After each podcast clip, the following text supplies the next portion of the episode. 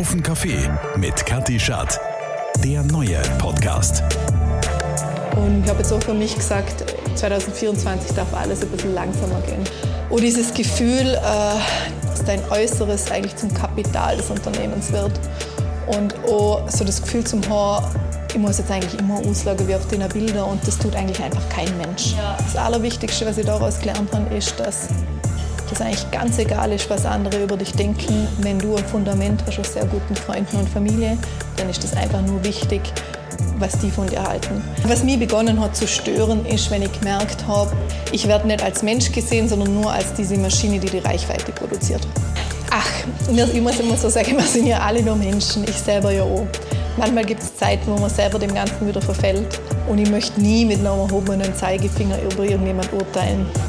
Hallo und herzlich willkommen zu einer neuen Folge auf einen Kaffee mit, der Interview-Podcast, der hinter die Persönlichkeiten blickt, die in der Öffentlichkeit stehen. Ich bin eure Host, Kati Schad, und nehme euch mit durch diese 60 Minuten Kaffeetopping. Hallo und herzlich willkommen. Neben mir sitzt jetzt hier heute Linda Meixner. Es freut mich sehr, dass wir uns hier treffen. Ja, schön, dass du da bist. Ja, dich, freut mich. Freue mich jetzt auf das Gespräch. Wenn ihr jetzt am Anfang äh, oder generell über die ganze Folge immer mal wieder so ein paar Geräusche hört, dann liegt es einfach daran, dass wir uns jetzt hier in Schrunz in einem Café getroffen haben. Ja, da ist natürlich ein bisschen Leben, also nicht davon irritieren lassen. ja, ist ja schön in einem Café. genau wie der Podcast heißt. Ja, schön. Ja. Thematisch passend. Linda, erstmal ganz vorne angefangen, wie geht's dir? Jetzt gerade in dem Moment mega gut. ist natürlich so als Gründerin und in dem ganzen Projekt immer auf und ab. Aber jetzt äh, die letzte Zeit überwiegen so viele positive Nachrichten, dass ja mein Herz immer größer klopft, mir ab und zu eine Träne über die Backe rollt, wenn man das beginnt zu realisieren, dass es einfach dieser Traum äh, von dem Projekt Offline Dorf real wird. Und ja, da freut man sich einfach und aus Dorf. Ich komme gerade wieder aus dem Gagella ja, im Berg, Bergdorf ist schon sehr viel Enthusiasmus dahinter und alle sind aufgeregt und ja, überlegen, wie wir es umsetzen und ja, jetzt geht's so in die, in die Endphase. Über das Offline-Dorf sprechen wir auf jeden Fall gleich nochmal im ja. Detail. Aber jetzt ist es ja wahrscheinlich nicht immer so, wenn man als Gründerin unterwegs ist, oder? Du hast jetzt von Aufs und Abs schon gesprochen. ja, also ich glaube, bei mir persönlich ist jetzt in einem Jahr, also ich studiere jetzt knapp ein Jahr lang im Doktorat, ähm, mache mein, mein Doktorat. Äh, es gibt das Offline-Institut, was ich jetzt gegründet habe als Projekt, oh knapp eineinhalb Jahre und es ist jetzt in einem Jahr so immens viel in meinem Leben passiert, dass es da natürlich Zeiten gibt, wo man A, mal keine Energie mehr hat, B, wo es Hürden gibt, ich habe immer gesagt, das ist kein 100 Meter Hürdenlauf mehr, das ist ein Decathlon, den man da läuft. äh, Sportler wissen, von was ich da sprich. Es braucht enorme Ausdauer, es braucht, ich bin nur einfach ein sehr emotionaler Mensch, ich lebe das dann alles so einfach so mit, diese ganzen Emotionen. Ähm, Zieht ja. dich das manchmal runter? Also wenn was Positives ist, schaffst du es ins ganze Leben zu übertragen und andersrum, wenn dann irgendwas mal nicht so passt, zieht dich das runter? Ähm, also tatsächlich glaube ich, dass wenn man was tut, so aus dieser Leidenschaft heraus und wenn man so was ganz Persönliches, sage ich mal so, aus dieser persönlichen Geschichte entwickelt, dann geht das gar nicht anders, ohne dass das einem nahe geht, ins Positive und ins Negative. Ich glaube aber, das ist gar nichts Schlechtes, weil wenn man so, wie man die Lows spürt, spürt man dann auch so intensiv diese, diese Gewinnphasen oder die tollen Momente. Und ich glaube, übergeordnet ist das das Wichtige, dass man diese Momente viel mehr, die man erlebt, genießt, auch wenn sie negativ sind, aber dass man sie spürt. Mhm. Dass man nicht immer rennt vom nächsten Ziel zum nächsten Ziel, weil ich weiß, in so einer Phase kommt man schnell rein. Vor allem, weil halt so viele To-Dos sind und so viele Dinge abzuarbeiten. Aber ich glaube, es geht genau um das, dass man all diese Momente spürt. Ja. Jetzt müssen wir, glaube ich, noch mal ganz äh, am Anfang das ja. ganz anders einordnen, weil ähm, das Offline-Dorf, worüber wir ja später noch mal sprechen, ist ja eines deiner jetzt äh, am frischesten. Ja. Ähm, aber eigentlich bist du ja bekannt geworden über Instagram. Damals hat man Influencerin gesagt, heute würde man eher sagen Content Creatorin. Wie auch immer man das bezeichnet. ähm, aber genau, du bist darüber bekannt geworden, dass du auf Instagram irgendwie dein Bergleben geteilt hast. Ja, also ich habe studiert in Konstanz. Ich bin eigentlich studierte Kommunikationsdesignerin. Nach meinem Bachelor habe ich gearbeitet als Marketingmanagerin bei einer Skifirma. Und ich war immer schon so die kreative Konzepterin über den Weg mal dann zu meinem eigenen Startup Munterfu. Und dann habe ich den Master angefangen und auch eben meine Bachelorarbeit realisiert mit diesem Startup Munterfu. Und in der Zeit, äh, also Instagram, ich habe eigentlich das dann, was ich gern tue, in der Bergsee und fotografiere zu der Zeit, das war 2016, 17. Und äh, dann sind einzelne Beiträge immer wieder viral gegangen und mein Account ist immer mehr gewachsen. Ähm, Quintessenz war, dass immer mehr Anfragen auch von Markenpartnern kamen und plötzlich wurde das dann auch mein Beruf. Mhm, aber du hast es eigentlich nicht forciert? Nein. Also es ist passiert? Das ist wirklich passiert, ja. Das wächst dann und dann kommen immer mehr Anfragen und dann habe ich mich so ein bisschen fragen müssen, ja, mache ich das jetzt, gehe jetzt den Weg und dann habe ich mich schon da dafür entschieden. Ähm, aber was das Ganze mit sich bringt und was das Ganze mit einem macht, äh, das ist einem in dem Moment nicht bewusst. Also auch was dass das dann so passiert, dass man es wirklich zu, schon zu einer Art Person des öffentlichen Lebens wird, dass äh, das immer mehr wächst, dass das immer mehr darüber geredet wird, dass man plötzlich Verträge verhandelt, gerade zum größere Summen dann, dass man um Nutzungsrechte verhandelt. Das, es bringt einem keiner bei am Anfang, wie viel die Dinge wert sind. Ähm, man erfragt sich das eigentlich untereinander. Ja, und äh, jetzt über die Jahre ist es natürlich das ganze Business immer mehr gewachsen. Jetzt gibt es ganze, ähm, ich sage mal, Managements, wo Influencer managen. Habe ich auch eins gehabt. Also das gab es zu dem Zeitpunkt, wo du angefangen hast, noch ich gar nicht in dem Rahmen, oder? Ich, das war, das war ja auch mega, mega cool und ich habe unglaublich viel erlebt. Durch das. Wann, wann war das? 2015, 2016 sowas, Ja, 16, oder? 17 meine ich, ging mhm. das so los. Also ähm, eben, ich bin unglaublich dankbar, weil ich bis jetzt einfach durch den Job erleben durfte, wie er Reise mit Land Rover quer durch Afrika. Ähm, ich war Skifahren in den Lingenalpen, ähm, in Norwegen, Summit to Sea. Ähm, ich war mittlerweile mit Reven vor vorletzten April auf, auf dem Polar unterwegs, auf einer Expedition. Also allein die ganzen Reisen vor Corona war ich tatsächlich um mindestens sechsmal äh, unterwegs im Ausland. Ich habe vor zwei Winter Riesenproduktion in Kanada gehabt, drei Wochen mit Freeriden. Ähm, sind schon ganz abgefahrene ähm, Jobs aber ein sehr intensives Leben. Das glaube ich. Und aber vielleicht auch so ein bisschen das, was sich irgendwie viele Leute genau darunter vorstellen, oder? Ähm, viel unterwegs sein, das ist, glaube ich, äh, von vielen, die auf Instagram anfangen, irgendwelche Blogs zu teilen oder Bilder zu posten oder so, das Ziel, da doch mal irgendwie ja auch dahin zu kommen, große Reisen machen zu dürfen oder sowas. Ja. Aber ist es der, also hat es den Glanz wirklich, den man von außen sieht, oder ist es schon auch eher mit Stress verbunden? Kannst du es genießen vor Ort? Also jetzt in so einer Reise in Kanada produzieren wir 23.000 Bilder. Hm. Und ich stehe eigentlich konstant vor der Kamera. Mhm. Und wenn ich das nicht tue, stehe ich hinter der Kamera. Und äh, das sind jetzt so Beispiele. Also ich versuche immer, also es ist sehr unterschiedlich, immer schon die Momente zu genießen und dankbar zu sein für das, was ich da erleben kann in dem Moment. Aber es ist einfach trotzdem ein Job. Ja. Also es gibt einen Job zu erledigen und ähm, es das schwingt einfach mit. Und wie schwierig ist es dann, wenn du sagst, das ist halt einfach ein Job, das ist Business und du gehst in die Berge raus, jetzt privat. Wie sehr hast du den Job immer im Kopf? Weil, also das kann ich mir vorstellen. Ich gehe raus und gehe klettern, gehe Skitouren, damit ich den Kopf frei bekomme. Und für dich das ist das ja irgendwie part of the job. Also das ist tatsächlich so eine Krux. Ähm wo mir dann noch beginnen hat, äh, ein bisschen zu beeinflussen. Ich habe vorher schon gesagt, man weiß nicht, was das so mit einem macht. Und es gab dann so der Punkt, wo ich gemerkt habe, jetzt verändert das Ganze mich als Mensch, weil ich habe dann einfach oh, 60 Stunden Bildschirmzeit. Ich meine, für viele Leute, wenn man selber seine Bildschirmzeit checkt, ist das eigentlich gar nicht so viel. Für mich war es in dem Moment viel. Genau, viele waren jetzt, ich denke, ja, ich komme eigentlich auch auf das. Ähm, und dann überschneiden sich auch so die Grenzen von Privat zu Freizeit. Das ist, glaube ich, auch schon fast was Natürliches, was in dem Beruf passiert. Und als ich dann gemerkt habe, ich bin nicht mehr so gerne in den Berg im Sinne von die Berge. Ich habe ständig das Gefühl, den Druck zu haben, dass ich jetzt was produzieren soll. Also wie das meine Klippenberge zu einem Bühnenbild geworden sind. Das ist mir fast schwer gefallen. Also es ist einfach dann, geht es ständig drum. Also man hat einfach diesen Druck, präsent zu sein. Ja, genau, das kann ich mir gut vorstellen. Genau. Ja. Und ich mag eigentlich so, wie du es auch gesagt hast, ich liebe eigentlich die Natur so, wie es ist und wenn ich da einfach sein kann, genau ohne dem. Und das wurde dann eigentlich mit diesem Job immer größer und das so zu trennen ist, war dann relativ schwierig. Das waren dann so Punkte, wo ich so gesehen habe, okay, jetzt muss ich was ändern, jetzt muss ich irgendwie Grenzen schaffen wieder und jetzt muss ich was ändern.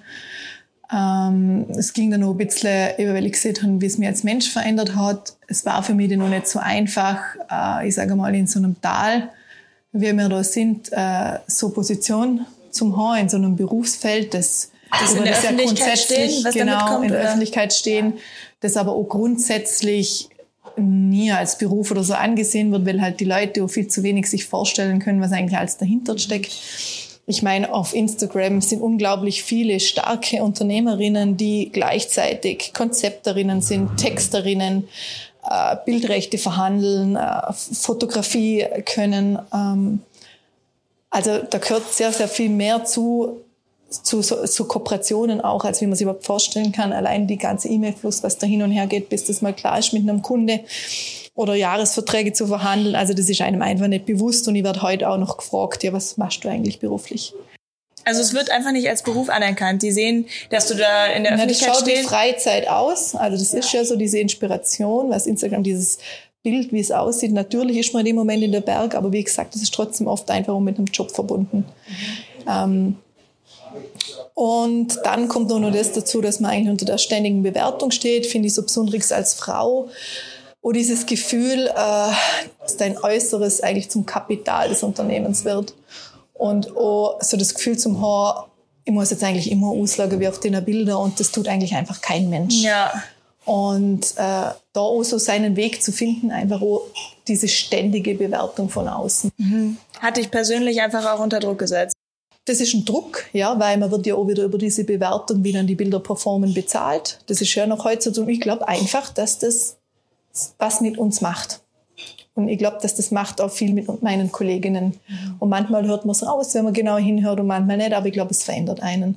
Ich weiß nicht, wer immer, es gibt natürlich auch Persönlichkeiten, die einfach unglaublich gerne in so einem Rampenlicht leben oder unter dieser Bewertung kein Problem haben. Aber ich glaube, so ganz tief in uns, sage ich immer, gräbt es oder macht es was mit einem. Und ich bin dann auch einfach nicht mehr so gerne in der Öffentlichkeit, da so Fester gegangen oder einkaufen, wenn man halt ständig um der eigene Kopf sagt dann, ja, wer schaut jetzt der oder der und was, was könnte er sagen und so. Mhm.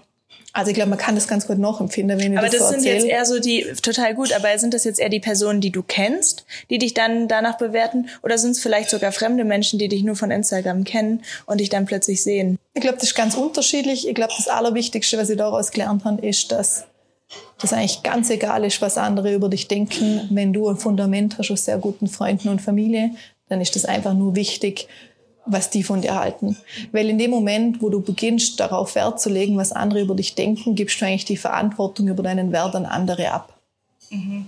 Also das sind so Learnings, oder? Und dieses Fundament zum Haar und zum Wissen, ähm, die lieben mich so, wie ich bin. Einfach so, wie ich gut bin oder einfach die, der, der Mensch bin in allen Facetten, wie ich bin als Linda. Ähm, das ist schon wichtig. Ist vielleicht ist ein Learning, was auch Menschen, die eigentlich das äh, nicht als ihren Beruf beschreiben, viel mehr verinnerlichen sollten. Wahrscheinlich. Also weil selbst, ich, ich glaube, selbst wenn man nur privat irgendwelche Bilder postet, dann freut man sich über Lob und kennen wahrscheinlich viele, dass man sich ärgert, wenn das dann nicht gut ankommt, das Bild oder was auch immer, dass man sich irgendwie mehr erhofft. Also wie man sich halt abhängig macht von der Meinung anderer, wie man sich auch abhängig macht, indem wir ständig, ich habe darüber ein bisschen geschrieben dann in meiner Arbeit, ähm, wie wir eigentlich unser ganzes Leben vergleichen. Unsere Kinder, wie sie sein sollten, unsere Urlaubsplätze, wie wir aussehen, unsere Partnerschaften, Beziehungen, unseren Beruf. Also es ist ein ständiges Vergleichen und das Vergleichen unglücklich macht, wissen wir eigentlich. Mhm. Ja, vor allem dann äh, kommt ja wieder dieses Ding auf Instagram versus Reality, oder? Also das ist genau, einfach aber es ist für mich aussieht. zum Beispiel nie real, weil es ist einfach immer schon digitalisiert. Mhm. Real ist so, wie wir zwei jetzt da reden. Und du siehst ja auch immer die andere Seite, das ist für dich vielleicht sogar noch mal einfacher, oder?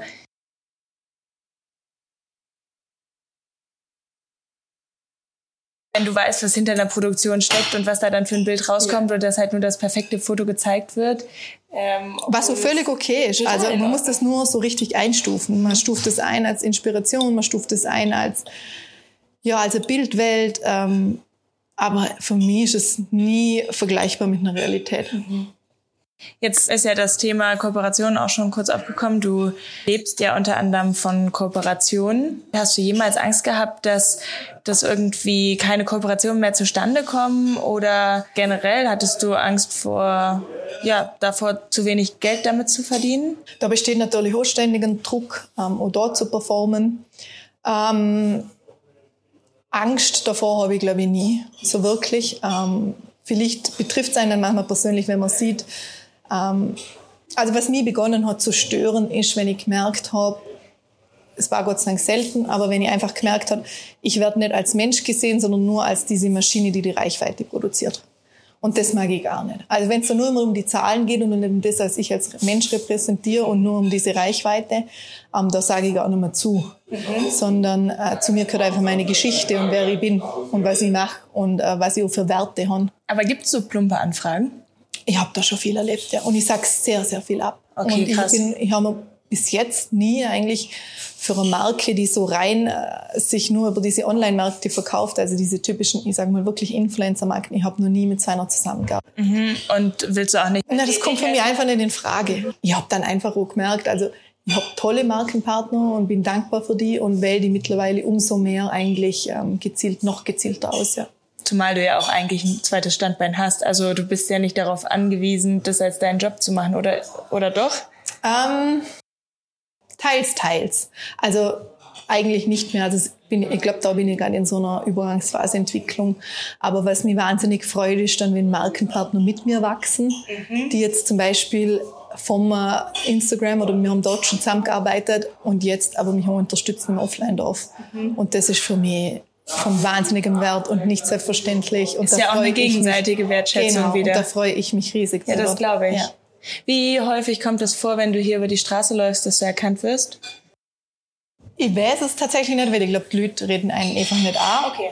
Ähm, aber das weiß ich gar nicht genau, ob das schon so präsent ist. Das kann man mir selber nicht so einschätzen. Ich weiß nur, wenn das so zu Events ist, wenn ich jetzt zum Beispiel bin in Sölden bei einem Weltcup-Opening, wo ich zeitlang viel im Ski-Weltcup gearbeitet habe oder in Kitzbühel, da kann es dann schon öfters sein, dass einen jemand anspricht.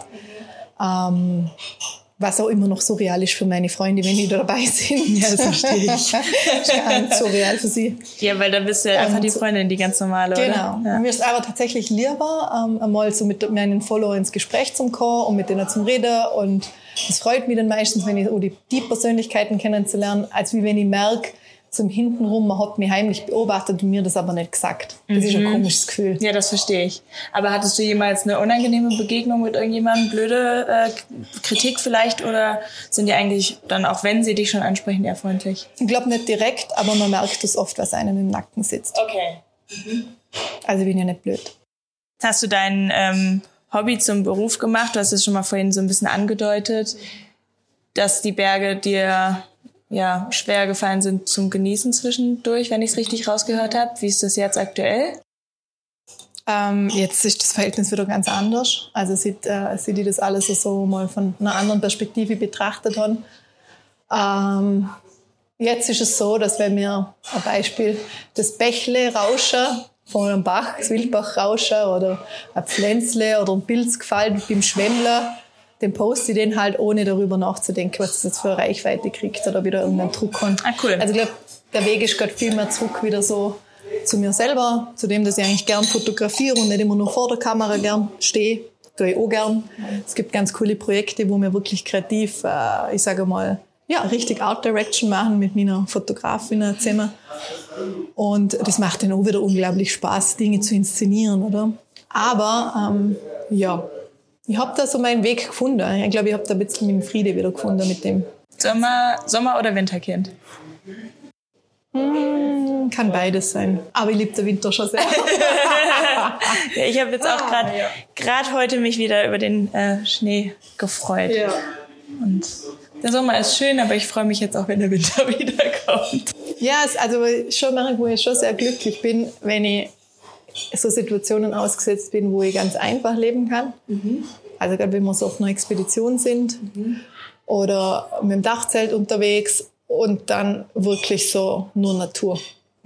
Also ich glaube, das, das taugt mir halt voll. Äh, zum Beispiel in. Oder nur Schwemmler. Ich könnte stundenlang da im Wald das kann ich auch verstehen. Ja. Das finde ich auch toll. Das ist für mich einfach. ein Riesenausgleich oder ja, also einfach wenn Natur, wenn gar keine Menschen mehr um uns sind. Also jetzt die Touristenhauptzeit eher nicht so dein Ding. Das habe ich jetzt nicht sagen wollen. Das habe ich nicht gesehen. Also ich glaube, wir haben ganz, ganz viele schöne Plätze. Und ich glaube, wir finden das auch, wenn Hochsaison ist. Also ich meine, wir haben so eine gewaltige Naturkulisse. Allgemein, wenn du jetzt mal so richtig äh, viel Stress hast, ich meine, jetzt gerade ist wahrscheinlich genauso eine Zeit, es ist, geht gerade drunter und drüber. Wie kommst du zum Stressabbau? Was hilft dir? Also erstmal habe ich kein Smartphone in meinem Schlafzimmer. Und die Zeit morgens von sechs bis acht gehört mir. Also du bist früh aufsteher? Ja, mittlerweile schon, weil ich einfach gemerkt habe, da kann ich so, so einen Tag starten, eben dass die Zeit mir gehört. Und äh, auch aus dem Grund, äh, dass es bestimmte Komponenten gibt, die ich mittlerweile auch lernen musste, dass da gibt's keine Kompromisse für mich, dass ich die eintausche und das ist einfach Bewegung, äh, eine gute Ernährung, gesunde Ernährung und der Austausch mit Familie und Freunde und dass das mittlerweile bei mir einplant wird wie äh, ja, Vitamine. Weil das sind eigentlich also meine Energiequellen. Okay. Zum Beispiel ein Konzert oder ja, so Dinge. Ja. Cool. Und auch Zeit, wenn du ja deine Familie triffst, Planst du richtig ein? Ja, ich schaue halt, dass ich die Komponenten herkriege in meiner Woche oder dass es, dass es mal wenigstens ein Gespräch gibt oder ich verbringe viel Zeit mit dem Hund von meiner Schwester. Mhm. Ähm, ja, oder wenn es ein Telefonat ist mit der Mama, wenn wir uns nicht sehen. Oder eben wir schwimmen gehen. Mhm. Also ähm, ja, ich glaube, das sind essentiell wichtige Dinge. Hast du schon mal das Gefühl gehabt, dass dir alles zu viel wird? Ja, natürlich.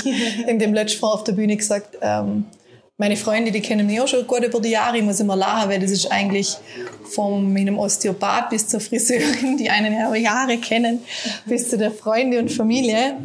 Und ich brauche das schon in meinem Leben, diese High-Hit-Phasen, also die High-Intense-Phasen. Und ich bin ein unglaublicher Pacer, also ich mache Dinge unglaublich schnell und ich glaube, ich bin auch eine Macherin und setze das extrem schnell um. Und allein das Jahr zeigt mir das wieder. Und bei mir muss ich schon immer aufpassen, ähm, dass ich nicht die Energiereserven auf Null fahre. Und ich habe natürlich jetzt über die Zeit gelernt, vielleicht sind es jetzt so Learnings, äh, die ich schon sehr früh habe, weil ich glaube, viele Menschen, wir leben mittlerweile in einer Gesellschaft, wo das einfach schon so selbstverständlich ist, dieses Ausbrennen. Ähm, aber ich habe jetzt gelernt, dass ich mich immer wieder in der Phase befinde, wo ich wo ich echt äh, müde war und wo, wo ich echt äh, keine Energie mehr habe. Und dann habe ich halt gelernt, schnell wieder meine, ähm, ich sag mal, Energiebalken aufzufüllen. Und dann gehe ich aber her und fühle sie einfach und, und, und leere sie einfach wieder. Und das ist so ein bisschen ein Teufelskreis, ja, das weil ich einfach zweimal im Jahr immer voll, ich sage mal, müde oder ein bisschen am Limit. Und das so zu erkennen für mich war jetzt auch nochmal ein größerer Wendepunkt. Ich kann also, das super gut verstehen. Also genau, ich weiß nicht, ob dir das genauso geht wie mir, aber ich tue mich äh, unglaublich schwer, erstens äh, Menschen Nein zu sagen. Also ich mache gern so Sachen. Und zweitens, ich möchte auch dann mein Freizeitleben gerne vollpacken, obwohl es dann vielleicht sinnvoll wäre, einfach mal ein Wochenende nichts zu machen. Nein, ich glaube, ähm, ich weiß, wir diskutieren oft über die Vier-Tage-Woche und dass jetzt eine Generation entsteht, die nicht mehr so viel arbeiten will. Ich finde, es gut und recht, aber ich glaube, es gibt noch eine riesen Generation, die sogenannten, finde ich, High-Performer, die aber trotzdem nicht die Achtsamkeit verlieren möchten, in dem, wie sie mit sich selber umgehen. Also ich glaube, das geht beides. Und ich glaube, man kann High Performance schaffen und aber selber für sich die Balance finden. Ich glaube, das ist schon Life-Learning. Ja, das glaube ich auch. Es braucht einfach wahrscheinlich einen Prozess. Eben, das ist ein Prozess. Und ich habe jetzt recht viel in dem Prozess schon so für mich äh, eigentlich mitgenommen. Ja. Und ich habe jetzt so für mich gesagt, 2024 darf alles ein bisschen langsamer gehen. Jetzt kommen wir drauf, warum langsamer. Also du hast jetzt das Offline-Dorf ins Leben gerufen. Letztes Jahr gab es schon den Oktober. Was ist jetzt der Unterschied, beziehungsweise was genau steckt hinter dem Offline-Dorf? Also ich setze nochmal kurz einmal von meiner persönlichen Geschichte früher an. Ich habe ja vorher erzählt, wie es mir dann ging als Content Creatorin. Ähm, und da habe ich irgendwann gemerkt, äh, 60 Stunden Bildschirmzeit und ich habe dann noch eine Lähmung gehabt im rechten Arm, eine Schulterlähmung. Die durch Stress ausgelöst Genau, also ich habe mich dann einfach psychosomatisch gefragt, was liegt so schwer in meiner rechten Hand, oder? Also die kam durch einen Unfall, aber trotzdem, so Dinge passieren dann immer nicht ohne Grund. Und das war auch so, der, ich sage mal die Lähmung, und das, das war so der Höhepunkt für mich, dass ich gesagt habe, ähm, ich will jetzt mal wieder wissen, wer ich bin ohne dem Gerät, ohne dem Smartphone. Und im Zuge meiner Masterarbeit habe ich dann für 66 Tage auf ein Smartphone verzichtet. Das war zur gleichen Zeit, wo dann so Corona losging. Also ich habe mich dadurch schon auch sozial isoliert. Das ist so was Negatives davon. Aber das war bis heute eine der besten Zeiten meines Lebens, die eigentlich den ganzen Weg bis dahin, wo wir jetzt da sitzen, heute, ja, beeinflusst hat. Positiv. Und in der Zeit, wo ich dann auf das Smartphone verzichtet habe, passieren ganz viele Dinge mit einem. Also ich bin zum Beispiel wieder besser in Tiefschlafphasen gekommen, die zuvor nicht mehr möglich waren.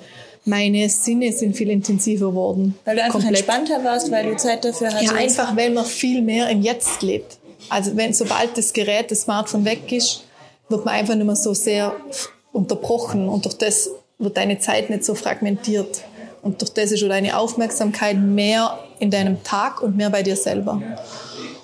Und es kam dann auch zu der Zeit, wo in dem Versuch, wo der Versuch mir sehr nahe ging, wo man dann auch Dinge beginnt aus der Vergangenheit aufzuarbeiten, weil es ja keine Ablenkung mehr gibt von außen. Also du bist irgendwann ganz bei dir. Und äh, eben, man kriegt ein anderes Zeitgefühl. Die Tage sind länger. Meine Kreativität hat sich unglaublich gesteigert. Und in der Zeit habe ich mich dann das erste Mal beschäftigt, so wissenschaftlich mit dem ganzen Thema und habe auch gesehen, was um mich herum passiert. Und ich habe gerade heute wieder jemandem gesagt, das tat mir damals tatsächlich dann schon weh, diese Nachrichten zu lesen, was das mit uns gesundheitlich macht und dass irgendwie niemand da aufschreit oder niemand, dass alle da nur so zuschauen, obwohl das eigentlich schon so signifikant ist. Und kurz nach meiner Masterarbeit kam dann auch die Dokumentation Social Dilemma raus auf Netflix. Mhm. Aber insgesamt gab es zu dem Zeitpunkt, wo du damit angefangen hast, noch gar nicht so viel Forschung darüber, oder? Das, das ist jetzt noch nicht so. Okay. Also das passiert. Mhm. Ich weiß, das passiert. Das ist jetzt kommen immer wieder neuere Studien aus Social Media. Aber nicht das Forschungen, sondern dass ich das Gefühl gehabt gesellschaftlich ist uns das nicht so bewusst. Und äh, ja, weil ich habe einfach gesehen, wie es ist, wenn man aus der, aus der anderen, man kriegt eine andere Perspektive auf die, auf die Sache. Und mit der Vision zu sagen, die Technik ist zwar fantastisch in ihrem Können, aber einen gesunden Umgang haben wir einfach noch nicht damit gelernt, war meine Vision damals schon, ein Offline-Institut zu gründen. Ja, und jetzt sitze ich da und wir sind vielleicht ein Jahr oder halb, knapp nicht einmal und es gibt das Offline-Institut. Offline-Institut bedeutet jetzt, dass du einen Fokus darauf legen möchtest, ähm, dass Menschen einfach mal ihr Smartphone weglegen. Ist das runtergebrochen so richtig? ja, nicht ganz. Also weil Smartphone, das gehört einfach zu unserem Leben dazu. Und eben die Technik an sich ist ja fantastisch in ihrem Können. Ich gebe mal ein Beispiel. Ich sage immer, ich möchte kein Google Maps missen, ich möchte mein Spotify nicht missen, meine Lieder, meine Musik. Ich möchte nicht FaceTime mit meiner Anna von Kanada missen. Ja. So, aber wir haben einfach noch keinen gesunden Umgang damit gelernt. Ich setze mich praktisch ein ja, für den smarten Umgang mit smarten Geräten, weil ich sage, Dinge wie, dass wir morgen schon im, im, im Bett Mails lesen, dass wir unser Smartphone, dass wir uns entziehen, um eine Pause zu haben und Smartphone mit auf die Toilette nehmen, dass wir immer erreichbar sind, dass wir ständig die Push unterbrochen werden in unserem Tag von Push Notifications, dass wir uns die, ich sage immer echt, unsere Lebenszeit scrollt uns durch die Finger, weil wir einfach tausende Tanz Video, TikTok Reels plötzlich anschauen auf den Social Media. Die einen eigentlich gar nicht interessieren und wo genau. man trotzdem hängen bleibt. Genau, also all diese Dinge glaube ich einfach, dass es da mehr ja, Aufklärung braucht, Sensibilisierung und auch äh, Entwicklung von der Resilienz gegenüber diesen neuen entstehenden Krankheiten und Abhängigkeiten. Ja. Äh, der Oktober war das erste Experiment, wo du Leute eingeladen hast, dass sie auch mal versuchen, das Handy wegzulegen. Genau, also das erste, meine erste wissenschaftliche Studie.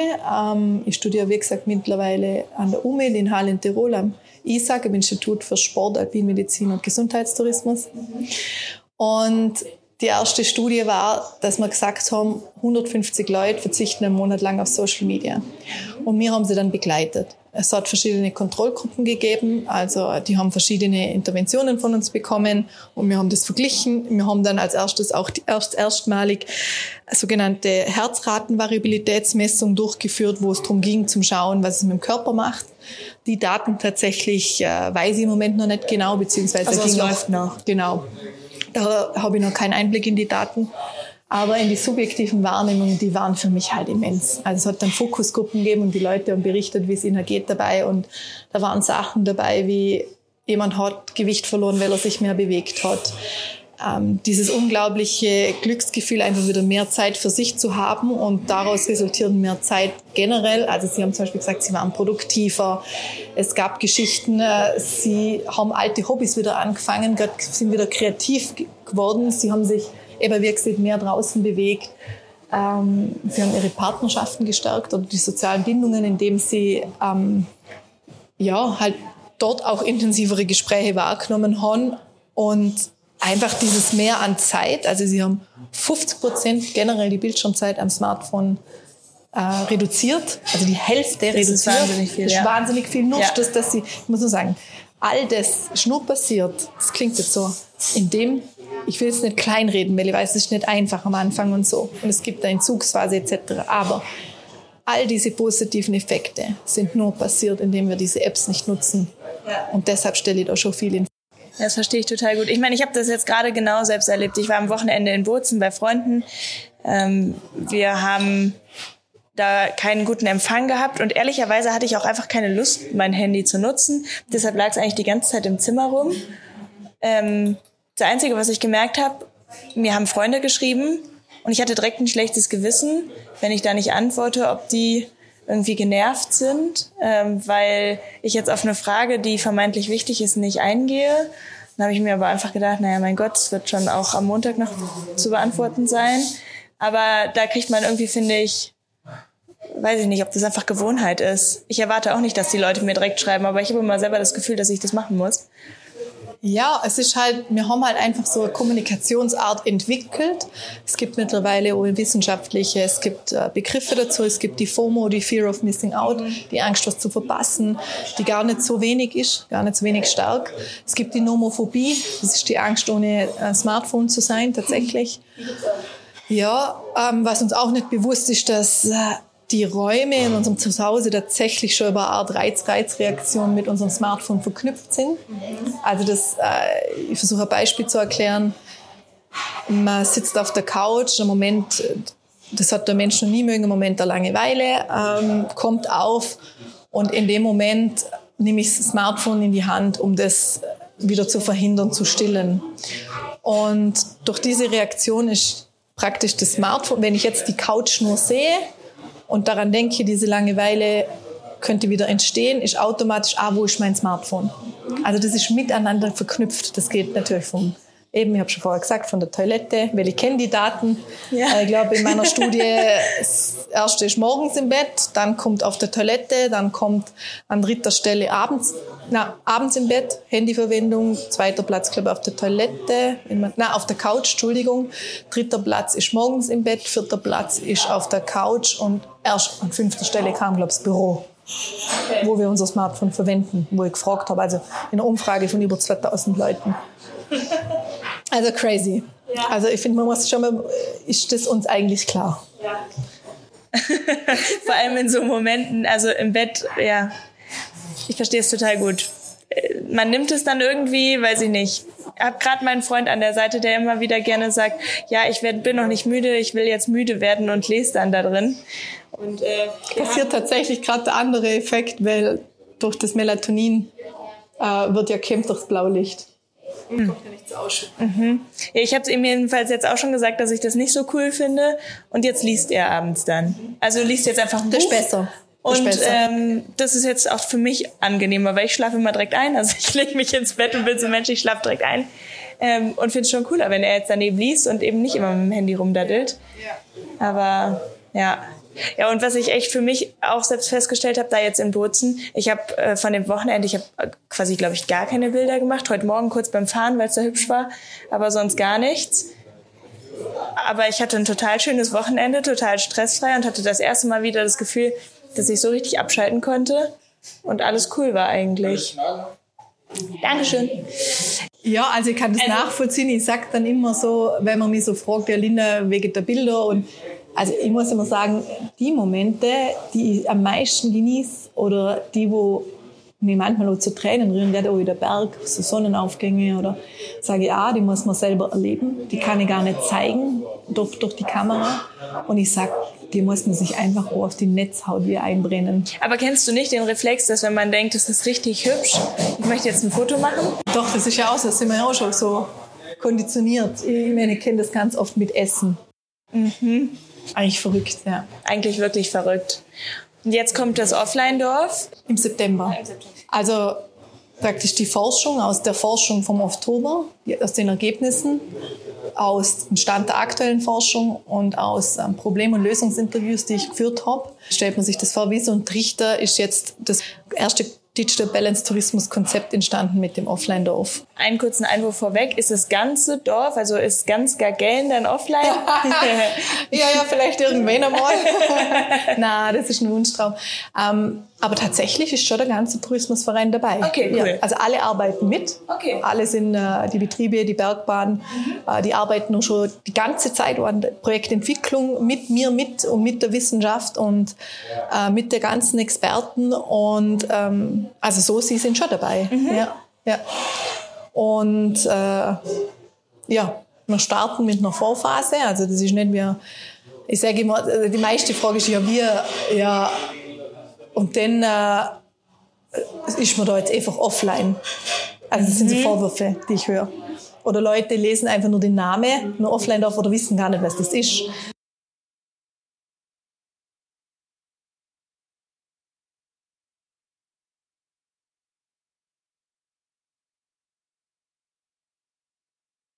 Tatsächlich bin ich ziemlich stolz, weil das Offline-Dorf ist weltweit das erste Offline-Dorf der Welt, das wissenschaftlich fundiert digitale Balance fördert im Alltag. Also ein neuer Umgang mit deinen Smart Devices.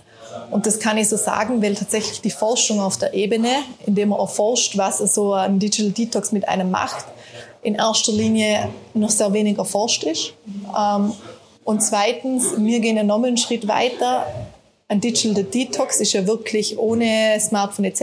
Mhm. Nur das Smartphone können wir ja nicht mehr aus unserer Welt streichen. Und um das geht es uns auch ja nicht. irgendwie falsch, genau, oder? das macht keinen Sinn. Ja. Das ist da das Gerät. Das wird auch bleiben und es wird sich noch viel mehr dazu entwickeln. Das heißt, wir nutzen eigentlich den Digital Detox nur als eine Art Initialzündung, als einen Start, dass du dann wieder anders damit umgehst. Und ich glaube, diese Zündung und das, was wir da jetzt machen, das muss man einfach erlebt haben, dass man versteht, wovon was ich da rede, weil da passiert so ein Effekt, den ich jetzt auch schon ein bisschen gesehen habe, den wir schon ein bisschen gesehen haben im Oktober. Das ist so der Moment, in dem, ich sage mal, ich habe noch kein Wort dafür, aber das ist wie so eine Klappe dazu.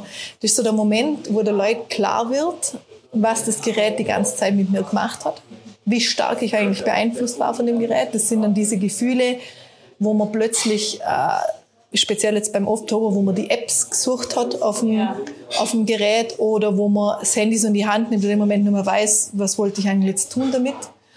Oder also da entstehen so Gefühle und ich glaube, ich weiß so, die Gefühle werden da sein und plötzlich ist man dann, es dauert ein bisschen und es braucht, wie gesagt, dieses, diese, diese, Vor, diese Vorbetreuung und wie wir jetzt darauf hinführen. Ist nämlich gar nicht so einfach. Ähm, aber wenn das passiert, dann, sage ich mal, passiert die Magie aber und ich weiß jetzt schon, wie glücklich die sein werden. Ich kann mir das auch vorstellen. Und dieses ähm, nach Apps suchen, beziehungsweise die Automatismen, ich glaube, ich könnte jetzt, ohne dass ich mein Handy in die Hand nehme, sagen, wo welche Apps sind. Das ist eigentlich schon erschreckend. Ja, es ist erschreckend. Also können wir uns das einmal... Heißt es dann, die Apps werden einfach vom Handy gelöscht oder kommt das, ähm, das Smartphone einfach weg? Also im Offline-Dorf selber erklärt, wie das passiert ein bisschen. Ich gebe jetzt vielleicht so ein mhm. bisschen einen Einblick zum Gehen. Ähm, tatsächlich gibt es eine zehntägige Vorphase. Mhm.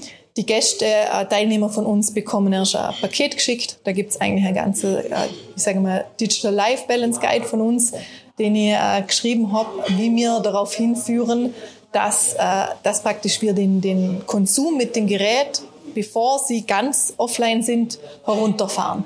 Und wie man auch ein bisschen schaut, dass man diese Fear of Missing Out, die Angst das zu verpassen, herunterfährt. Das war tatsächlich was ganz Essentielles, weil ich weiß einfach, die Anfangsphase ist schwer. Wir reden so von vier bis fünf Tage, wo es einfach schwieriger ist, wo es sich ein bisschen anfühlt wie ein Entzug, wo eben diese Dinge passieren.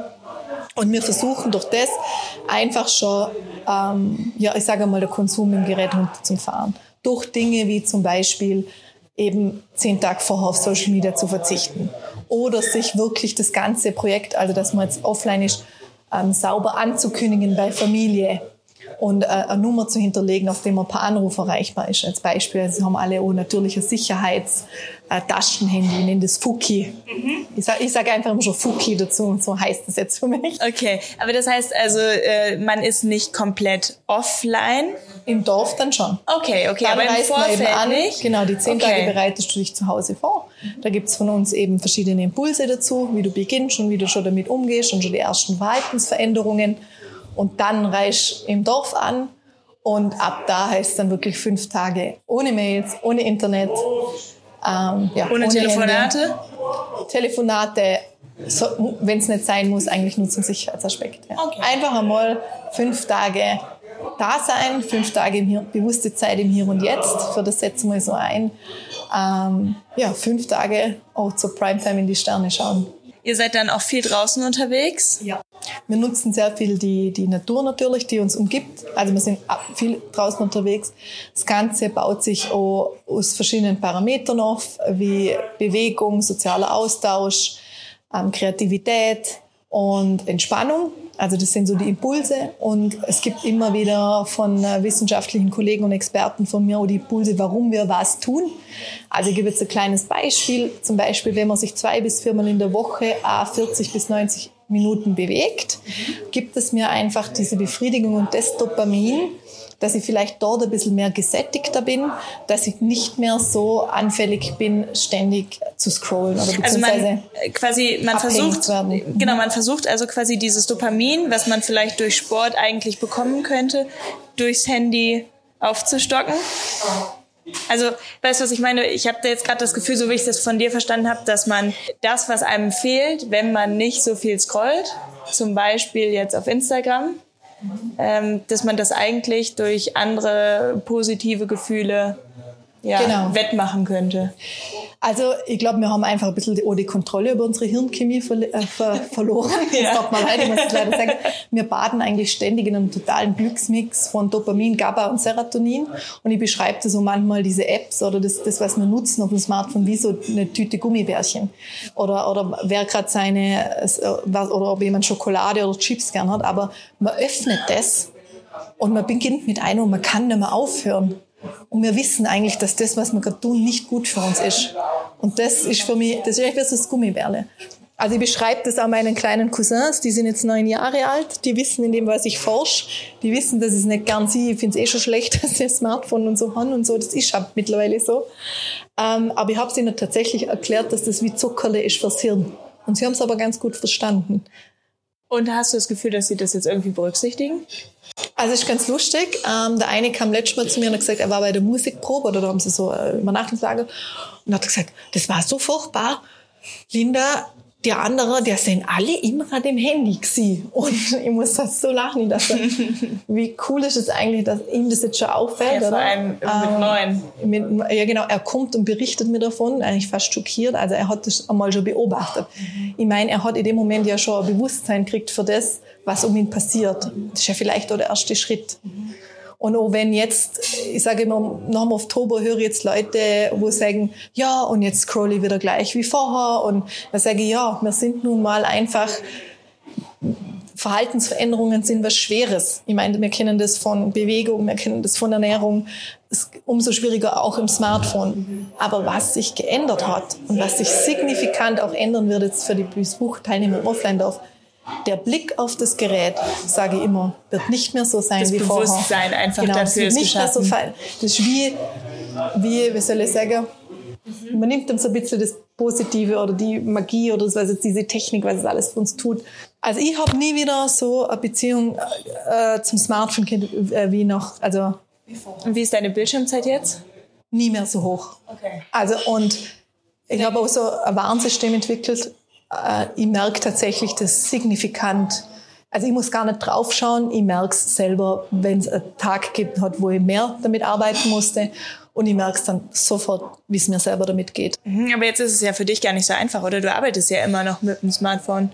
Also hast du, äh, hast du das jetzt irgendwie dann, weiß ich nicht, Freizeitnutzung äh, und berufliche Nutzung irgendwie getrennt? Zumindest in deinem Kopf, dass du dir das irgendwie bewusst machst, dass es nun mal dein Job ist?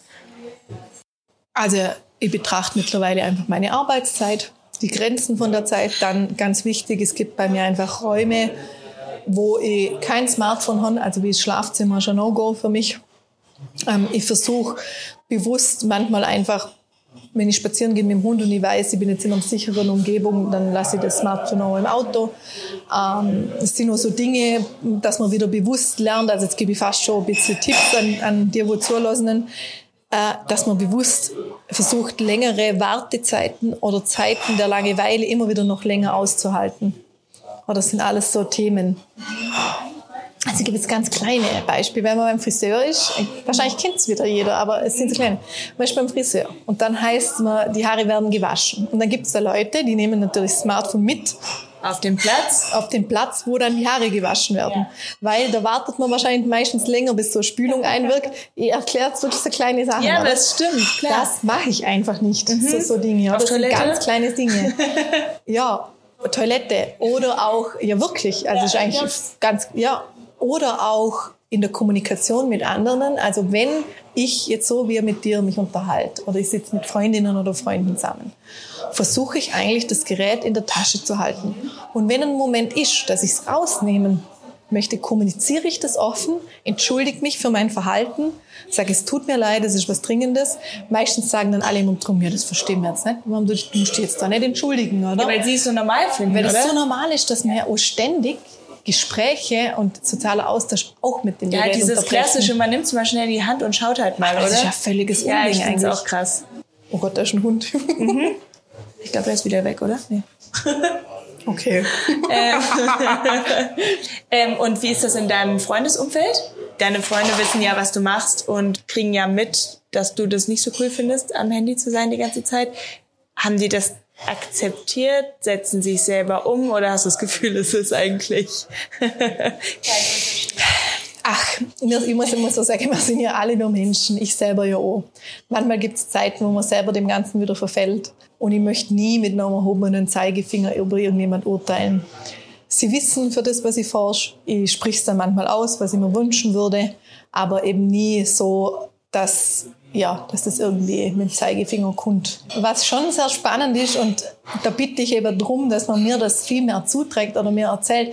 Tatsächlich höre ich immer wieder Geschichten von der Geschäftspartnern oder äh, ja, auf einmal, dass sie mir erzählen, dass sie abends, wenn sie am Handy hängen, plötzlich an mich denken und denken, ja, was der das Linda dazu sagen? Und das finde ich aber ganz positiv. Ja, ist cool. Sie wissen es eigentlich schon. Also sie wissen das schon, ja. Und, oder heim oder so, dass man einfach sieht, ja, beim Essen oder am Frühstück, es gibt auch am Esstisch einfach Kosmoabfuhren. Also das sind schon so Sachen, wo ich versuche, wo wir schauen, dass es, ja. Ja, und ich glaube, du trägst es ja jetzt auch groß in die Welt, oder? Das sehen ja jetzt, äh, kriegen viele Leute mit. Ich weiß, dass Ich du, ich weiß, dass du bei der ähm, IAW gesprochen hast zum Beispiel. Da waren ja einfach schon viele Menschen, äh, also für alle, die es nicht wissen, Interactive West ist eine große Medienmesse in Vorarlberg. Eine Ähm, zwischen Digitalkonferenzen, so, ja. Da hast du gesprochen und äh, ich glaube, da sind auch viele Leute zusammengezuckt innerlich, ähm, weil da ja viele äh, im Ja. Digitalen unterwegs sind. Ja. Also, ich glaube, das Feedback war ganz positiv. Einfach weil sich, man sich da, glaube schon sehr immer damit selber identifizieren kann und allein dieses Bewusstmachen. Ich sage auch bei unseren Kamingespräche von vornherein sage ich, ihr werdet anderen, anders den Raum verlassen, als wir gekommen seid. Und das ist ja was Schönes und Positives. Und eigentlich, ich habe jetzt ein Impact-Startup und da beginnt einfach schon der Impact. Alleine mal über die Dinge zum Reden, so wie mit dir. Das ist ja schon mega, mega cool für mich. Und eben, ich kriege den meisten Impact nicht so mit, weil es eigentlich alles verändert. Jetzt, wenn wir noch ein bisschen weiterdenken, das Ganze ähm, wird jetzt wahrscheinlich ja immer mehr Aufmerksamkeit finden, denke ich. Für dich wahrscheinlich ein neuer Berufszweig sich daraus bilden. Ich meine, du schreibst jetzt nicht umsonst in der Richtung deine Doktorarbeit, oder? Also für immer Insta, für dich? Also, dass ich weiter auf Instagram gehe. Ähm, da bin ich eigentlich ganz ehrlich. Im Moment, wie ich es nutze, habe ich schon gesagt, habe ich so meinen Friede damit gefunden und mache es manchmal ganz gern einfach aus der Sicht kreativ zum Gestalter.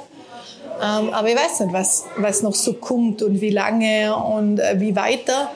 Äh, tatsächlich ist es einfach so, äh, im Moment stellt es auch noch ein tolles Sprachrohr für mich dar. Einfach auch, weil ich weiß, da treffe ich die Leute an, das so verstanden. Und ich finde, man kann auch offen darüber reden, wie nutze ich gerade, speziell Instagram, Social Media, wie tut es mir gut, was macht es gerade mit mir, vergleiche ich mich gerade wieder, was scrolle ich wieder oder ähm, nutze ich es für Wissensvermittlung oder lasse mich inspirieren. Also ich glaube, man muss da auch so ein bisschen unterscheiden oder ganz gut tatsächlich äh, weiß ich aus der Forschung, gerade im Austausch bezüglich Gesundheiten oder von oder die Stimme für Minderheiten und so. Also ja, gibt ja auch positive Dinge. Aber vielleicht so ein Wunsch, ich glaube, ich weiß nicht, ob es so weitergehen muss, dass sie so die Apps so bleiben, dass sie so abhängig machen. Ich glaube, da muss, hoffe ich, oder es muss einfach früher oder später einfach schon was passieren. Das vielleicht wieder ein bisschen zurückkehrt zu dem Alten. Ich meine, jetzt kriegt man in so einem Feed unendlich viele Dinge angezeigt. Das sind gar nicht mehr von meiner Freunde. Und ursprünglich hieß es ja, es verbindet dich mit deinen Freunden. Ja, oder? ich muss auch sagen, ich sehe echt also wenig völlig, nur noch es ist von eine, Freunden. Es, ist, wird immer noch stärker wirklich zur Werbeshow, also wirklich tagtäglich und, und Dinge einfach, die du gar nicht so also früher hat man ja gar keinen Feed gehabt, wenn ich jemandem nicht gefolgt, also wenn ich gar niemandem gefolgt bin. Und jetzt ist das ja schon automatisch, werden dir Dinge zugespielt. Und halt genau die Sachen, die einem gefallen, oder? Genau. Reels, bestes Beispiel. Ähm, ich glaube, viele nutzen ja auch einfach Reels. Wer sich ein bisschen damit auseinandersetzt, wenn man weiß, dass sie Reichweite generieren, und dass es funktioniert, weil die es in einen Algorithmus reinrutscht und das dann genau die Leute sehen, denen das wahrscheinlich gefällt. Also man ist eigentlich als ein ungesunder Mensch, als traumatisierter Mensch ist man wertvoller für die Plattform wie als gesunder und ich glaube, das ist schon noch so ein bisschen eine Problematik. Also ich gebe ein Beispiel, man, es wird einem aus der Nachrichtenwelt ein schockierendes Video angezeigt und das betrifft dich in dem Moment eigentlich äh, und, und du bleibst halt auf dem Video drauf und automatisch äh, spielst du dann weitere solche Videos zu und eine Art äh, verschlechtert eigentlich so deinen Zustand. Ja. Und es, also wir, es ist ja so, äh, man weiß die Daten, dass zum Beispiel die Selbstmordrate von jungen Frauen immens steigt. Äh, Mental Health Probleme werden immer größer, besonders auch bei Jugendlichen. Also ich glaube schon. Also das ist speziell, sage ich, Social Media. Aber stellt das für dich manchmal einen Druck dar? Ich meine, man weiß, glaube ich, wenn man in der Öffentlichkeit steht, dass man einen Vorbildcharakter hat und viele schauen auf dich und vielleicht auch viele junge Mädels schauen auf dich. Hast du bei deinen Followern auch viele junge Leute, die wahrscheinlich gefährdet sind bei sowas? Ähm, ich glaube, das Vergleich nur dem da sein. Ich glaube, wie gesagt, da ist nochmal ganz wichtig, wo man seine Base hat dass man bei sich zu Hause ist und bei seiner Familie und Freunden und diesen, diesen, diesen Rückhalt hat.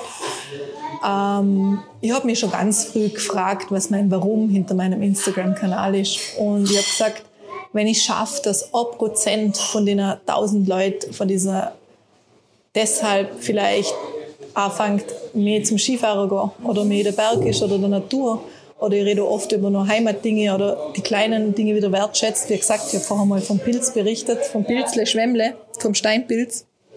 Ähm, dann habe ich eigentlich so mein Ziel erreicht. Und ich bin ja noch so mit meinem Thema in einem Bereich, ich meine, ja, Berge, Natur und Heimat und äh, ja, ich sage mal, Abenteuer in der Natur, nur in einem Bereich, wo ich mich relativ wohlfühle. Ja. Mhm. Das ist wahrscheinlich was anderes als der Druck, der äh, auf junge Mädels entsteht, wenn man als Fitness-Influencerin aktiv ist, Kosmetik, oder? Fashion, ja. Fitness, also ja, schnelle Mode. Ja. Gibt's gibt's andere Kanäle?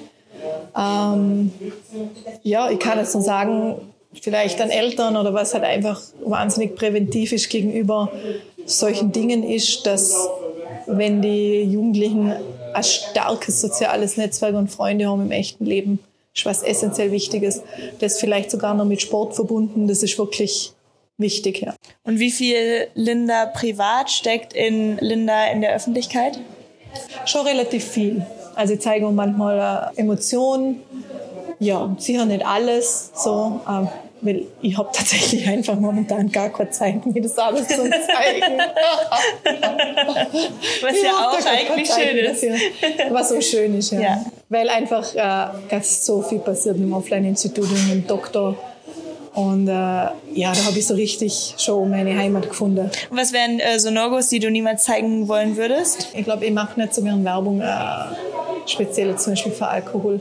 Mhm. Mhm. Oder für also ich mache nie Werbung für Dinge, hinter denen ich nicht stehen kann. Mhm. Ähm, solche Sachen sind, glaube ich, No-Gos von mir. Mhm. Und da wird man auch nicht reingedrängt oder so, oder? Du kannst jede Kooperation schon frei entscheiden. Ja, mir ist tatsächlich einmal passiert, wo ich in was reindrängt worden bin und das war unglaublich schlimm für mich. Weil das war dann so eine Vertrags, äh, Vertragssache, wo man dann, wo ich dann was einfach machen musste, was ich eigentlich schon gar nicht mehr wollte.